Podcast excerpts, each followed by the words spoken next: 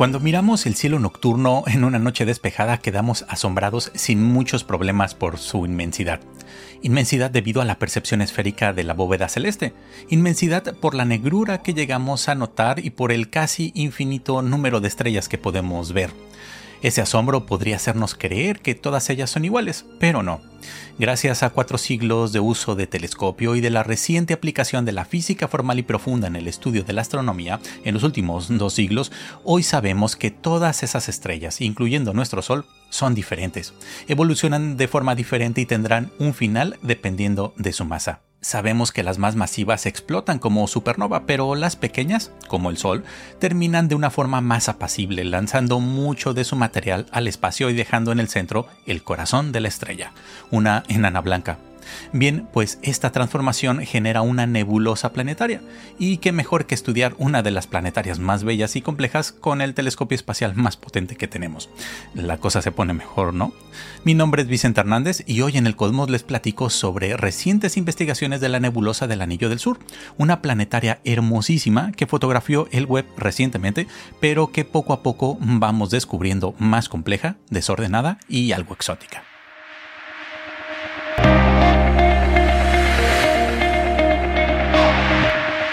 Cuando una estrella de baja masa y pequeña ha quemado todo su combustible, eventualmente se quedará sin energía y comenzará a morir.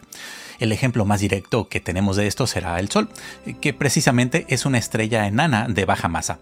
Así que desde ya, con spoiler y todo, lo que aquí platicaremos es más o menos lo que le ocurrirá a nuestra estrella. Ahora, no, no hoy, sino dentro de unos 5 mil millones de años. Así que no teman y pueden dormir tranquilos.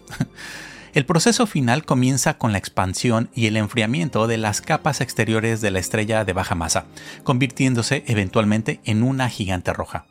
Durante esta fase, las capas externas de la estrella se volverán inestables y comenzarán a pulsar, lo que provocará que la estrella expulse material al espacio. Este material eh, está compuesto por varios elementos que se crearon en el núcleo de la estrella, incluidos, por ejemplo, el carbono, el nitrógeno y el oxígeno. A medida que la estrella continúa evolucionando, llegará a despojarse de sus capas externas y se convertirá en una enana blanca, un objeto denso y compacto que ya no produce energía por fusión nuclear, aunque es tremendamente brillante y muestra temperaturas superficiales por arriba de los 10.000 grados centígrados.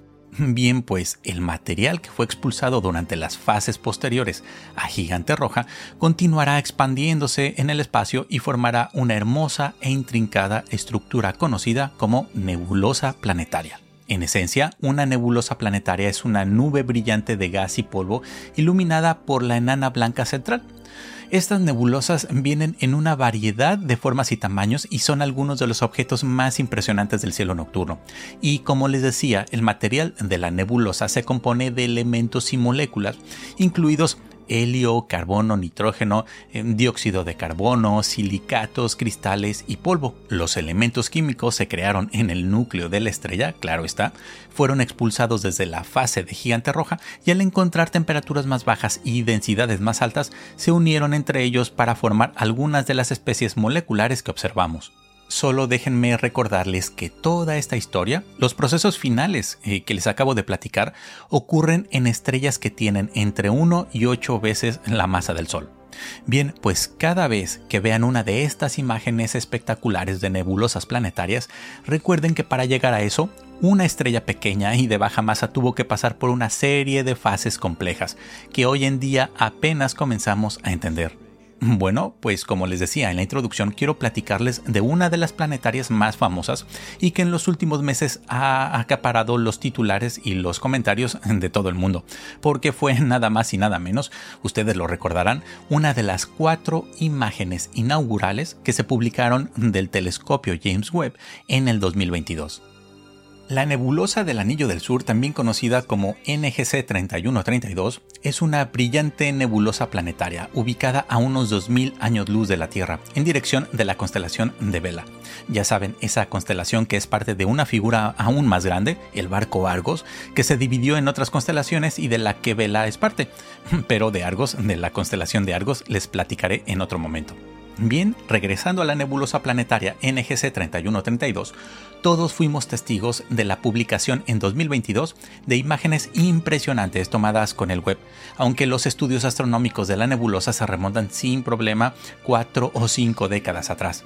El mismo telescopio espacial Hubble captó esta imagen en 1998 y se confirmó que las estructuras de gas y polvo se extienden al menos hasta medio año luz de diámetro, que los materiales expulsados viajan a unos 15 kilómetros por segundo y probablemente lo más interesante de todo, se confirmó que la enana blanca, el objeto resultante después de la evolución final de la estrella de baja masa que formó la planetaria, tiene una compañera, tiene una estrella compañera. En la imagen del Hubble se pudo ver claramente a dos estrellas cercanas al centro de la nebulosa, una blanca brillante y una compañera adyacente más débil en la parte superior derecha. La débil es en realidad quien generó la nebulosa, es la enana blanca, un objeto, como ya les decía, extremadamente caliente y cuya avalancha de radiación ultravioleta hace que los gases circundantes brillen a través de fluorescencia. Por su parte, la estrella compañera es del tipo espectral A. Se encuentra en una etapa anterior de evolución comparada con la enana, pero en el futuro probablemente también expulsará su propia nebulosa planetaria.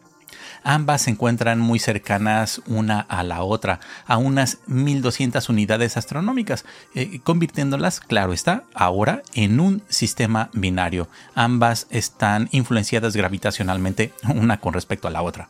Además de toda la hermosura que nos mostraron inicialmente el Hubble en 1998 y luego el Webb con su imagen reciente de 2022, con todos esos colores que nos hablan de las condiciones físicas del material y de su composición química, resultó muy muy interesante la confirmación de la presencia de las dos estrellas dentro de la planetaria. Y como en el mundo real las cosas son más complejas de lo que pensamos, resulta que está surgiendo evidencia de que en realidad hay más estrellas dentro y de eso se tratan los últimos trabajos de investigación de los cuales les hablo hoy. En un estudio reciente publicado en la revista Nature Astronomy, astrónomos utilizaron las fabulosas imágenes de NGC 3231 del telescopio James Webb y descubrieron que presenta un halo, una envolvente extendida de hidrógeno molecular que está rodeada por una burbuja de gas ionizado.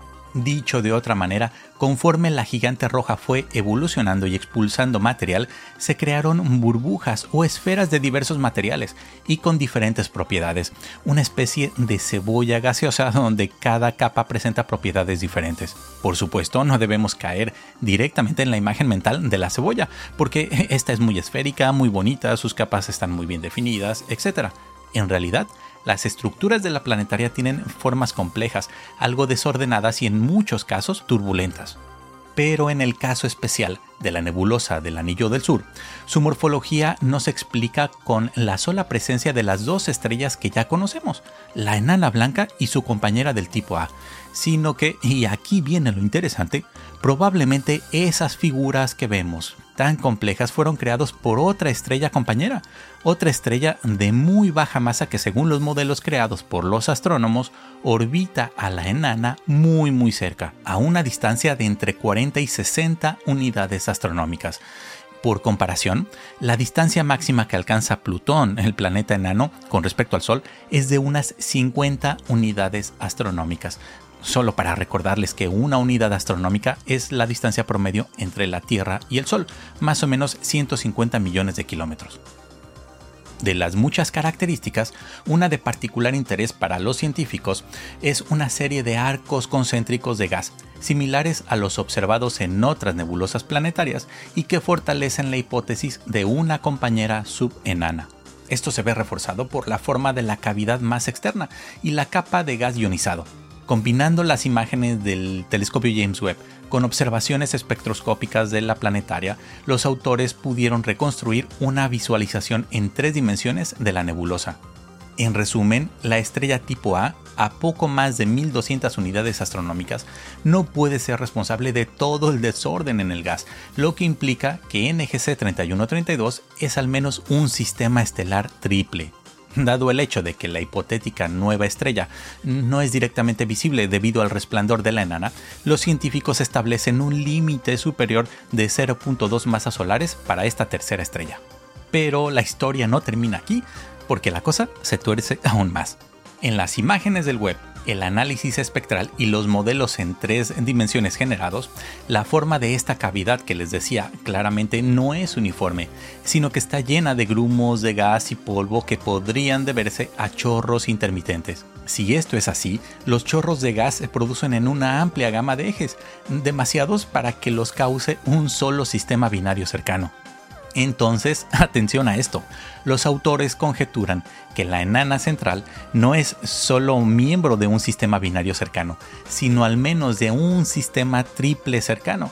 Si acaso hay otra compañera, entonces combinando la estrella tipo A de órbita amplia, esto eleva el número total de estrellas unidas gravitacionalmente en el sistema a 4 la presencia en los modelos de un disco de polvo interestelar alrededor de la enana blanca refuerzan la idea de otra u otras compañeras más cercanas, lo que lleva al progenitor de NGC 3132 a al menos un cuarteto de estrellas. Sin embargo, para confirmar esto con contundencia, son necesarias más observaciones, no solo con el web, sino con otros instrumentos en tierra. Por ejemplo, la nebulosa del anillo será un excelente blanco para telescopios listos al final de esta década como el ELT en Chile. Finalmente, con estas observaciones podemos confirmar lo fascinante e interesantes que están resultando los datos del web, porque no solo son imágenes bonitas, sino que además nos proporcionan información en varios campos de la astrofísica, de sistemas múltiples de estrellas, del gas expulsado y que forma las nebulosas planetarias, del gas ionizado, del gas molecular, de la hidrodinámica de estos materiales y en general de la verdadera complejidad de objetos que además de ser bellos, son muy muy interesantes. Como siempre en la descripción les dejo algunas referencias. Muchas gracias por llegar hasta aquí y nos vemos o nos escuchamos muy pronto. Únete a la comunidad de las narices de Tico y apoya este proyecto. Hay muchas formas de hacerlo, pero una muy directa es como miembro del canal. Muchísimas gracias.